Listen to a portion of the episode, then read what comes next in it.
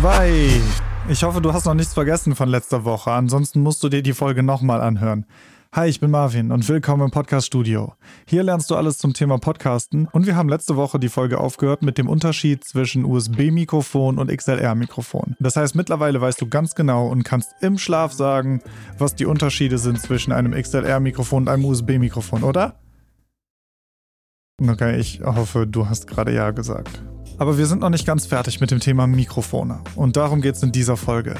Denn mit der ersten Unterscheidung USB oder XLR haben wir den Anschlusstyp besprochen. Doch heute geht es um eine weitere Unterscheidung von Mikrofonen, nämlich dynamische Mikrofone und Kondensatormikrofone. Hast du wahrscheinlich schon mal irgendwo gelesen, oder? Doch hast du. Hast du auf jeden Fall. Wenn du dir schon mal ein Mikrofon gekauft hast oder nach einem Mikrofon geguckt hast, hast du diese Unterscheidung schon mal gelesen. Und die ist ziemlich wichtig, denn sie beschreibt, wie ein Mikrofon mechanisch funktioniert. Mikrofone insgesamt sind Schallwandler. Das heißt, sie nehmen Luftschall und wandeln den in elektrische Spannung um. So, Punkt. Äh, an der Stelle höre ich auch auf mit den, mit den physikalischen Eigenschaften eines Mikrofons und spreche darüber nicht weiter denn ich will, dass du diese Folge auf jeden Fall noch bis zum Ende hörst.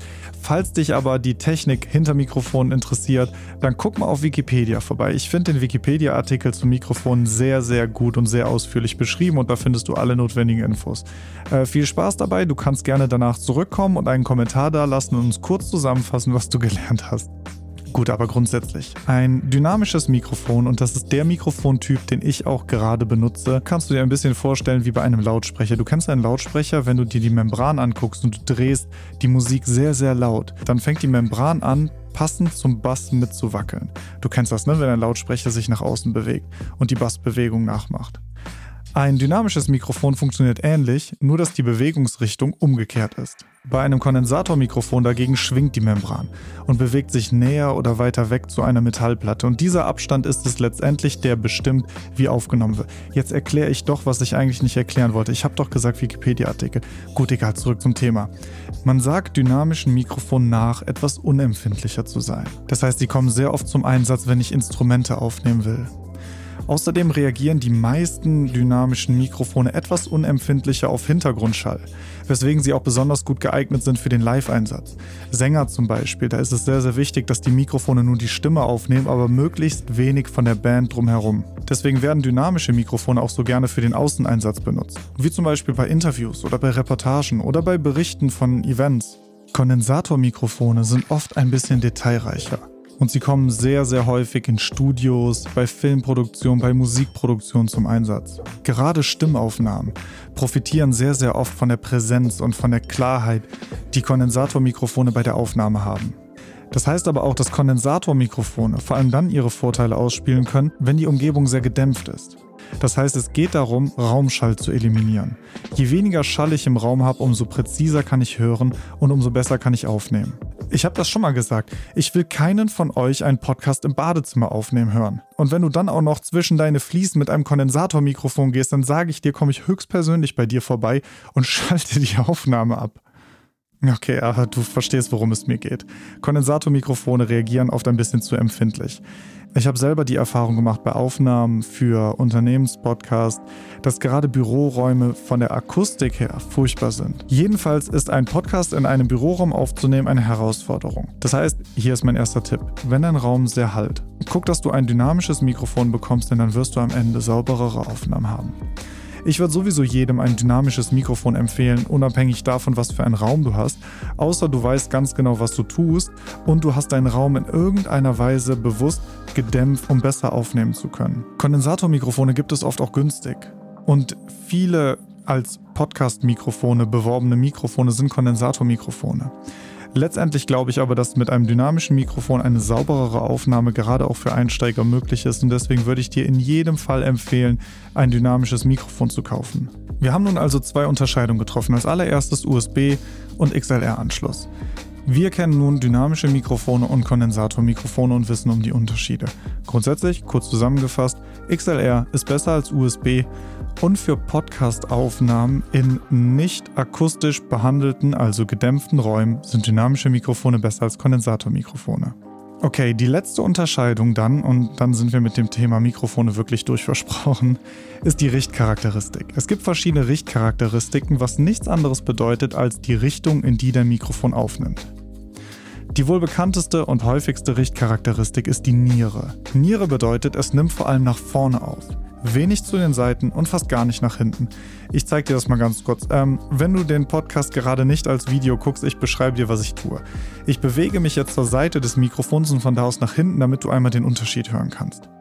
Jetzt gerade spreche ich in die Seite des Mikrofons und du hörst schon, dass meine Stimme viel weniger aufgenommen wird. Ich werde jetzt das Mikrofon mal drehen und rede jetzt genau in die Rückseite des Mikrofons und du hörst, dass es immer leiser wird. Wenn ich das Mikrofon jetzt wieder nach vorne drehe, dann hörst du, dass meine Stimme auch klarer und lauter wird, bis ich wieder vor dem Mikrofon sitze. Das ist die Richtcharakteristik. Nierenmikrofone eignen sich perfekt dazu, wenn du nur eine Schallquelle aufnehmen willst und das möglichst gezielt. Im Gegensatz dazu gibt es die Kugel. Die Kugel nimmt in alle Richtungen gleich auf. Das bedeutet nach hinten, nach vorne und zur Seite, von überall wird die Lautstärke gleichmäßig aufgenommen. Vielleicht fragst du dich gerade, warum zur Hölle sollte man das wollen? Man nimmt doch alles, was ich eben gesagt habe, was schlecht an einem Raum ist, nimmt man doch jetzt wieder mit auf. Ja, aber wenn du einen Podcast aufnimmst, du hast mehrere Gäste, aber nur ein Mikrofon, dann brauchst du ein Kugelmikrofon. Denn dann kannst du deine Gäste rund um das Mikrofon setzen und alle können sprechen, das Mikrofon nimmt das alles auf. Was bei einem Nierenmikrofon nicht der Fall wäre, denn das müsstest du dann von Hand zu Hand zu Hand reichen. Es gibt auch noch so etwas wie eine Acht, die nach vorne nach hinten aufnimmt, aber nicht zu den Seiten. Aber das, was für uns relevant ist, sind Nierenmikrofone und Kugelmikrofone.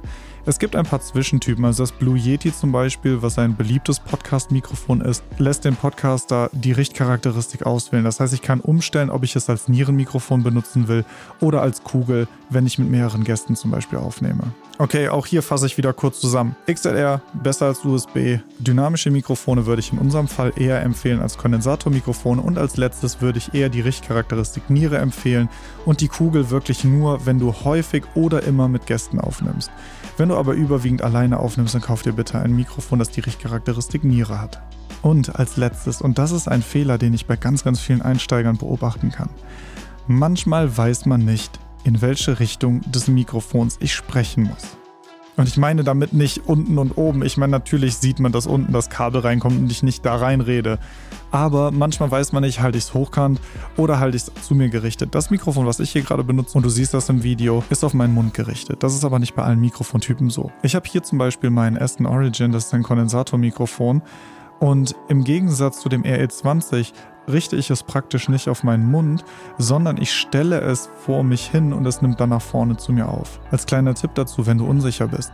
Meistens findest du in der Bedienungsanleitung ein Diagramm, was dir zeigt, in welche Richtung das Mikrofon aufnimmt. Oder aber YouTube ist auch immer gut, denn da gibt es mittlerweile von jedem Mikrofon, das du dir kaufen kannst, auch eine Review. An der Stelle eine kleine schamlose Werbeeinblendung. Du kannst gerne auch mal auf meinen YouTube-Kanal gucken oder aber auf meinen Blog, denn da habe ich auch einige Reviews und da kommen in Zukunft auch immer mehr dazu, plus einige kurze Tipps zur Verwendung und zum Umgang mit Mikrofonen. www.getmelomania.de Okay, das war's soweit. Wir sind am Ende dieser Folge. Wir haben eigentlich einen kompletten Rundumschlag zum Thema Mikrofone gemacht und und jetzt eigentlich müsstest du in den nächsten Musikladen wandern können und ganz konkret sagen, hey, du, Mitarbeiter, geh ins Lager und hol mir ein dynamisches XLR-Mikrofon mit der Richtcharakteristik Niere.